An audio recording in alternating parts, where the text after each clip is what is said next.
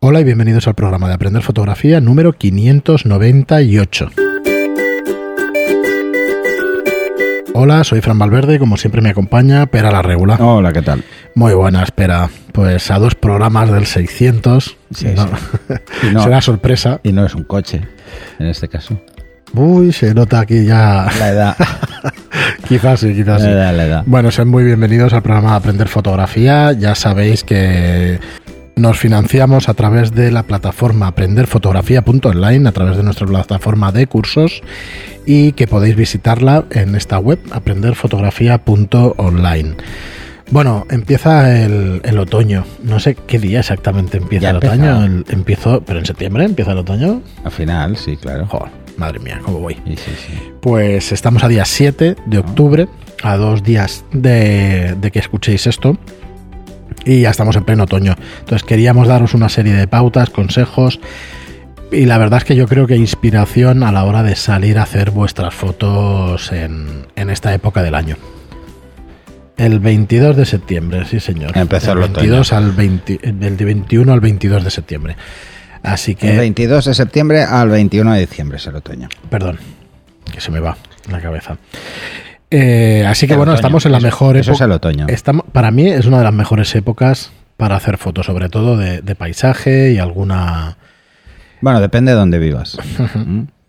En el Mediterráneo eh, no es tan divertido porque predominan eh, los árboles de hoja perenne, así que tenemos un problema mm, con ver las hojas de otoño. Pero, por ejemplo, en las ciudades, en todas las ciudades, suele haber árboles de hoja caduca y eso nos da mucho juego. Pero os da muy pocos días de trabajo, ¿eh? pensarlo. ¿eh? No, no está cayendo la hoja, sí que cae todo el otoño, pero lo- los primeros días es cuando más cae. ¿eh? O sea, en la bajada esta de temperaturas es cuando más lo vais a notar. Y entonces todavía tienen bastantes hojas. Eh, si empiezan a soltarlas, la liamos. ¿eh? Y luego tenemos árboles de hoja eh, perenne que cambia el tono. Esto también. Bueno, decir, tenemos oyentes en Sudamérica, con lo cual estamos Bueno, hablando de que partes. Para en todas ellos partes, para pero ellos claro, es el hemisferio norte en el que es otoño. Sí, exacto. ¿vale? O sea que, que bueno, ya, ya lo saben todos los que nos escuchan más allá del, del charco, así que. Ahí están más. en primavera. Empieza la primavera. Joder, qué curioso. No me acostumbraré nunca a pensar así. Supongo que porque no he estado, no he vivido en aquella zona. Bueno, mes y mes no. Tú cuentas. Muy bien, pues vamos con una serie de consejos, o ya os decía yo, para mí son pautas, o más que nada, pues ganas, o haceros sentir esas ganas de salir a hacer fotografías, ¿no? Porque, porque tiene unas peculiaridades esta época del año. A ver, lo primero que tenéis que tener en cuenta a la hora de hacer eh, fotos en, en otoño es que el tiempo de radiación de luz solar es menor, ¿vale? Empieza a caer y cae cada vez más rápido. Luego están los cambios horarios que lo tenemos dentro de nada y entonces todavía va a ser peor. ¿eh? Pensar que las horas del día se acortan. O sea, se hace de noche más pronto, pero también amanece más tarde, ¿vale? Mm, Así que ojo ¿eh? con esto. Hay que vigilarlo. Entonces, es interesante aprovechar ángulos bajos de la luz. ¿eh? Porque todavía el sol sube mucho. ¿eh? Pensar que en, en verano es cuanto más sube, más en el eh, luz cenital tenemos. En otoño empieza a desplazarse, cada vez es menos cenital hasta invierno. Y luego en primavera vuelve a subir. ¿Vale? Mm, la luz todavía es muy alta. Todavía es muy alta, sobre todo estos primeros días. Así que las mejores horas para hacer fotografías serían pues justo después de salir el sol o justo antes de ponerse el sol. Hay que aprovechar esas horas. ¿eh? Eh, que bueno, que casi todo el mundo está trabajando, pero luego los fines de semana pues podéis aprovechar.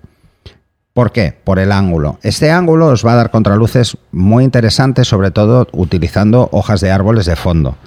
Eh, si estáis en una ciudad también, porque vais a poder coger la calle con un contraluz sobre los árboles y os va a dar, y las hojas van a brillar bastante. ¿eh? Pensar que las hojas brillan bastante, además los tonos ocres llaman muchísimo la atención, centran mucho la atención. ¿eh?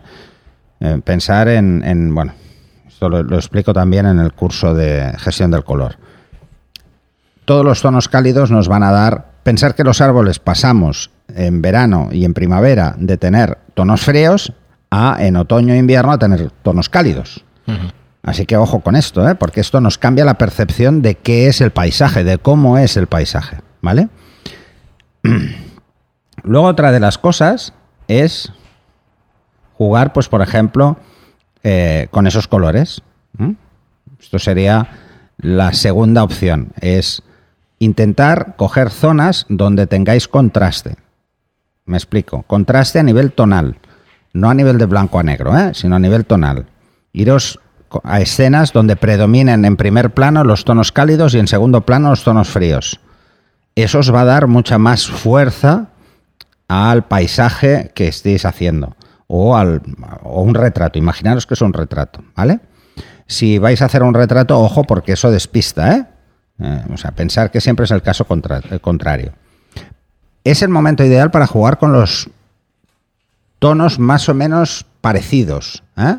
la gama de ocres. Esto cualquier bosque del centro de, los países, los de la costa, por ejemplo, mediterránea, es más complicado, pero que estén más alejados de la costa sueles tener muchos más tonos. ¿eh? Eh, aquí, por ejemplo, en, Cataluña hay una diferencia fundamental entre la primera línea del litoral, que es casi todo pino y abeto, eh, y poco más, y luego vais entrando y hay de todo, hay olmos, hay, bueno, hay un montón de árboles de todo tipo, conforme nos vamos alejando de la costa, de, la, de lo que es el litoral. Porque, por ejemplo, aquí lo que tenemos es toda una pequeña cordillera que separa el litoral de, del interior, que es toda la zona del Maresme, por ejemplo.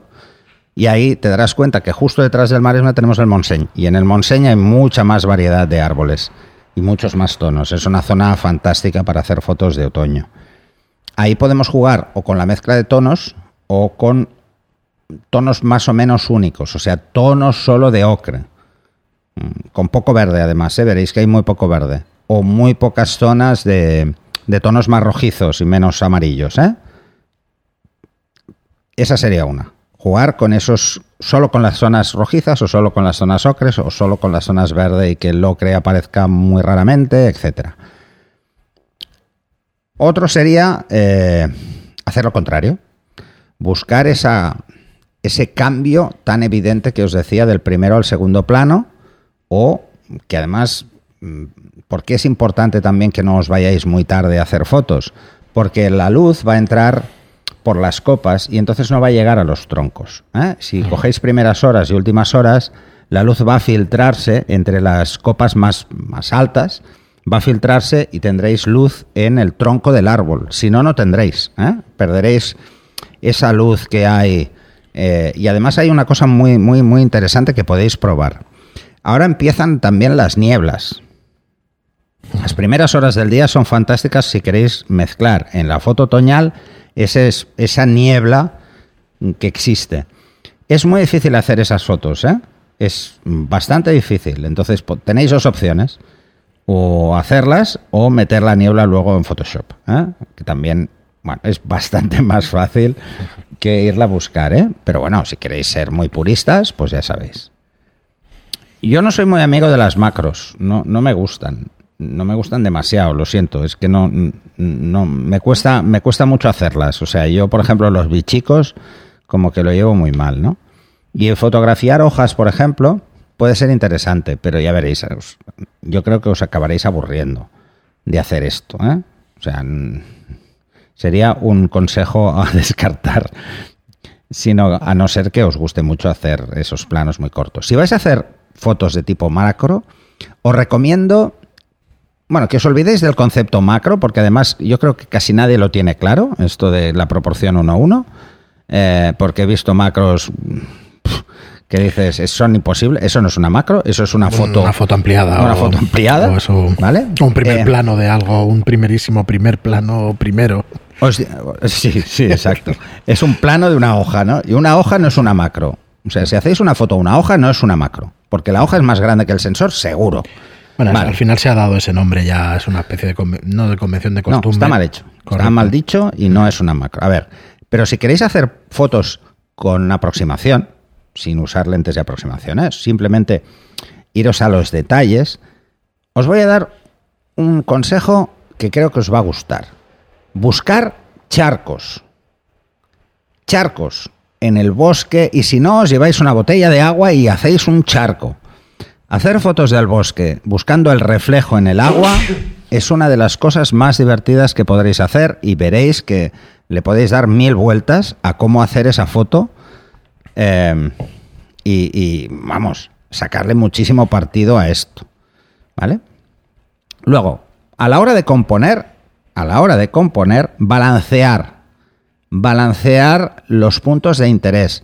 No intentéis buscar precisamente lo típico, ¿no? El típico caminito recto, ¿eh? el camino verde que va a la ermita. Pues no, ni de coña. O sea, romperlo esto, porque esto es monótono, feo, muy visto, muy aburrido y está más visto que el copón. O sea, es mucho más interesante que os vayáis a composiciones donde las líneas no aparecen de forma evidente. ¿Por qué? Porque para otro tipo de fotografía sí que es muy interesante jugar con las líneas, con los puntos de fuga y tal. Pero aquí tenéis los árboles, centraros en árboles. Si es una calle, buscar un ángulo diferente. No os quedéis con los planos clásicos. Eh, hay que ser creativo. No hagáis las mismas fotos en primavera que en otoño, por ejemplo. ¿eh? En primavera vamos a buscar los colores, pues en otoño también, pero son diferentes. O sea, hay que jugar, son cálidos, llaman la atención. En primavera no, salvo que hagamos fotos a flores. Pero los árboles no llaman la atención, son verdes, son colores fríos y el cielo es azul, también es frío, o sea que, que no. ¿Vale? Eh, luego, lo ideal. Lo ideal son los días nubosos, porque los tonos se saturan. No vayáis los días que hace un sol de estos, como decimos en Cataluña, espatarrante. No. Iros, iros días estos seminublados, que jugáis con las sombras, las zonas de luz y sombra que os pueden dar las nubes. ¿Vale? Eh, ¿Por qué? ¿Por qué os digo esto? Aparte de que porque saturaréis el color, os será mucho más fácil no tener un contraste muy alto. Y las primeras horas del día, si está un poco tapado, os vais a garantizar que el sol cuando entra marca una zona. Mira, os voy a poner un ejemplo. El otro día iba en coche y me tuve que parar. Me tuve que parar porque el espectáculo era tremendo. Iba en coche, me tuve que meter en un camino y parar. Porque había un paisaje fantástico, pero fantástico, unas montañas y tal, y una masía en medio que le daba un rayo de sol entre las nubes, solo la puñetera masía. O sea, me quedé. Claro, digo, hay, que, hay, que, pararse y hacer Hay que pararse ahí. y hacer una foto, sí, ¿no? Sí. Eh, pero no llevaba la cámara. Entonces, pero me paré igual, ¿eh? Me paré igual. Eh, me pareció un espectáculo fantástico. Y luego pensé, va, esto nada, esto vengo otro día que haga sol, le hago una foto y luego la oscurezco con Photoshop y hacer puñetas. Ya, pero no es lo mismo, ¿eh? Si lo podéis pillar, mejor. Esos días con nubes, de verdad, vais a ver escenas muy, muy chulas. Y luego, eh, buscar, por ejemplo, las puestas de sol. Las, los tonos de color en verano y en invierno son radicalmente opuestos, pero es que en otoño cambian los tonos que tiene el cielo. Os vais a dar cuenta que los tonos del cielo, cuando se pone el sol, son espectaculares. Jugar con eso. Jugar con esos tonos. Estaba buscando, pero disculpa que te corte, sí. una foto de Galen Rowell, que es un fotógrafo que habíamos hablado, es, ah, era alpinista. Sí. Eh, tiene una foto de un templo budista. Ponéis templo budista Galen Rowell y vais a alucinar con una foto que. El arco iris saliendo de detrás. De, sí, sí, directamente al templo. Es espectacular. Ahora lo estabas diciendo y me estabas recordando. Ah, bueno, pero es que de estas, de estas, hay muchísimas. Muchísimas, muchísimas. Los arcoíris no son fáciles, pero bueno, tampoco son muy complicados. Es mucho más complicado jugar con la niebla sí. que con el arco iris. Eh, muy bien, pues disculpa bueno, el corte. Entonces, buscar eso. Eh, además, si, si empieza a llover, mejor mejor, llevaros un paraguas. Pero si empieza a llover, aprovechar y hacer fotos con lluvia. Los inicios de lluvia, las fotos de lluvia son, a mí me parecen espectaculares. Eh, y siempre me vienen a la cabeza fotos de Avedon. Que, pero sobre todo las de. Eh, las de Carter, ¿vale? A ver, ¿te acuerdas cuando hablamos de los charcos y la gente saltando charcos y pisando charcos, todo esto? Eh, jugar con el agua mucho, mucho. ¿eh? Todo lo que podáis. Yo os he dicho lo de los charcos, pero si veis un estanque ya es la leche. Y si os vais, por ejemplo, a unas montañas donde hay un estanque, es un sitio ideal para hacer fotos. ¿Vale? Porque además estáis a un poco más de altura, eh, eh, cambian las condiciones del color un- ligeramente y esto os va a gustar, ¿vale? Os va a gustar mucho. Eh, yo jugaría, mm, bueno, podéis usar filtros, ¿eh? Es un momento para usar filtros. Aquí hay varios filtros que quizá no conozcáis. ¿eh? El más clásico, el que suele usar todo el mundo, es el polarizador circular para jugar con, con la luz de. con los reflejos, básicamente. ¿eh? Pero, pero va, vamos, vamos a ser creativos. A ver si encontráis un filtro que se llama retícula. Es un filtro que lo que hace es generar puntos de estrella. ¿Vale? De n puntas. Podéis hacerlo igual con el diafragma, ¿eh? cerrando o abriendo, depende de las palas que tenga. Pero estos son bonitos porque mm, hay de diferentes niveles. Eh, yo jugaba muchísimo con uno de cuatro, que la gente lo, lo hacía para los cumpleaños, que se ve la estela, pero esto es brutal, brutal hacerlo si os ponéis en un contraluz y dejáis pasar un halo de luz por los árboles. ¿Pero dónde se ven las puntas? En, la, En la los puntos de En luz. los puntos de luz. Entonces, esa es una, vale. Pero os voy a decir otra cosa. Vais a buscar generar flare. Arriesgaros. Jugar con el flare. Y es dejar que la luz entre prácticamente recta, pero ligeramente inclinada en nuestro objetivo. Pero un flare bonito. Nada de poner filtros delante, ¿eh? O sea, si vais a buscar el flare, quitar filtros, porque eh, el filtro lo que va a hacer es romper el flare. En vez de ser curvo, va a ser media luna, muy abierta y muy degradada. Se va, a- se, se va a ver como un defecto. Se va a ver un defecto. Entonces, jugar con el flare y veréis la bajada de contraste que tiene toda esa zona y os va a dar un efecto como muy bucólico, ¿eh? como muy de paisaje, así de fantasía incluso. Esto es interesante. Buscar los rayos de luz que entran entre los árboles. ¿Vale? Habíamos dicho hacer como 15, pero no sé cuántos llevo ya. Me creo que me he pasado. Unos cuantos, ¿Vale? unos cuantos. Sí, de hecho ya estarán como consejo. Yo, la verdad es que estos podcasts me sirven más como inspiración para sacar las ganas que tenemos, ¿no? De salir a hacer fotografías. Mm. Porque, bueno, en, en un podcast está claro que no puedes enseñar fotos y, y las situaciones, pero vamos, puede más la imaginación que cualquier otra cosa. Así que. Arriesgar, sobre todo arriesgar. ¿eh? Los contraluces en otoño con esos tonos eh, ocres son fantásticamente impactantes. Jugar con ellos. El otro día, de hecho, eh, Mauro nos enviaba una serie de fotografías de, de unos modelos con, Ah, con el reflector, con el reflector dorado y esos tonos espectaculares que daban. bueno, Ostras, luego si vais, más bonitos. si vais a hacer retratos, eh, pues muy recomendable también. ¿eh? Eh, Es muy buena época muy- hacerlo una luz también. muy interesante. Eh, es muy interesante, sobre todo si jugáis con gente cerca. Entonces, si, si acercáis la gente, llevaros un reflector, un sunlight es perfecto para incrementar un poco la temperatura de color de la gente, del- del- sobre todo el retrato. ¿eh? Si vais a usar de fondo esos tonos ocre, entonces lo que vais a hacer es igualarlos, igualar esos tonos un poco. Podéis hacer eso o podéis jugar con la temperatura de color.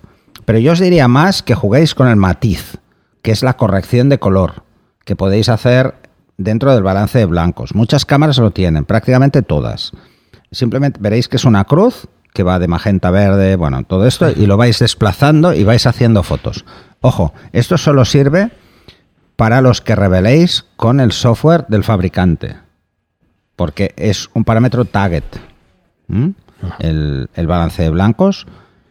Eh, lo va a conservar, mm, pero va a hacer lo que pueda. ¿eh? O sea, no es una garantía de éxito. Así que si queréis jugar con esto, yo os recomiendo que disparéis en RAW y en JPEG. El tamaño más pequeño del JPEG. Para que os acordéis qué es lo que buscabais al ver la foto y luego lo podáis reproducir si vais a tocar la foto en Photoshop, por ejemplo. Podéis jugar con el matiz o podéis jugar con otra cosa que es muy interesante, que es el Picture Style, los estilos, que casi todos los fabricantes de cámara tienen, lo llaman de formas diferentes. Incluso hay editores. Si conseguís un editor, perfecto. Otra cosa es que si vais a trabajar con Photoshop, en el curso de gestión de color hablo de, cómo podéis jugar con los LUTs. ¿Vale? Pues hay muchos LUTs de Athlon, de, de otoño, que os podéis descargar y podéis jugar con ellos para que esos colores todavía se vean más. O sea, hay mil opciones para disfrutar de, de- del otoño fotográficamente hablando. Muy bien, Pera, pues nos quedamos con todos los que has dado y sobre todo, ya os digo yo, para mí las ganas de salir a hacer fotografías y, y que es lo que lo que mejor puede venir, ¿no? Que, no, que nos incentive a, a salir. Ya sé que no es la mejor época para salir con todo lo que está pasando, pero a la montaña podéis salir sin ningún problema, sin contacto. o sea que- No, además ahí sí, sí, no, estáis guardando las distancias seguro. Muy bien, pues nada, muchísimas no gracias. A, a un parque de estos públicos. Bueno, sí. Es que eh, esto van cambiando. Los Es que querían por cerrar, ahora dicen que, que es absurdo cerrarlos porque, bueno, Bueno, en definitiva no se tiene información sobre el tema, así que Sí. se va haciendo lo que se va pudiendo y ya está. Yo, yo sí que no estoy en plan de juzgar a lo que sé, es que es no, no. complicadísimo. Seguir los consejos que os den Es complicadísimo. las autoridades sanitarias, Y que para eso están y a partir de ahí, pues bueno, esperar que todo pase. Pues nada, muchísimas gracias a todos por estar ahí, muchas gracias por vuestras reseñas de 5 estrellas en iTunes y por vuestros me gusta y comentarios en iBox. Gracias y hasta el próximo programa. Hasta el siguiente.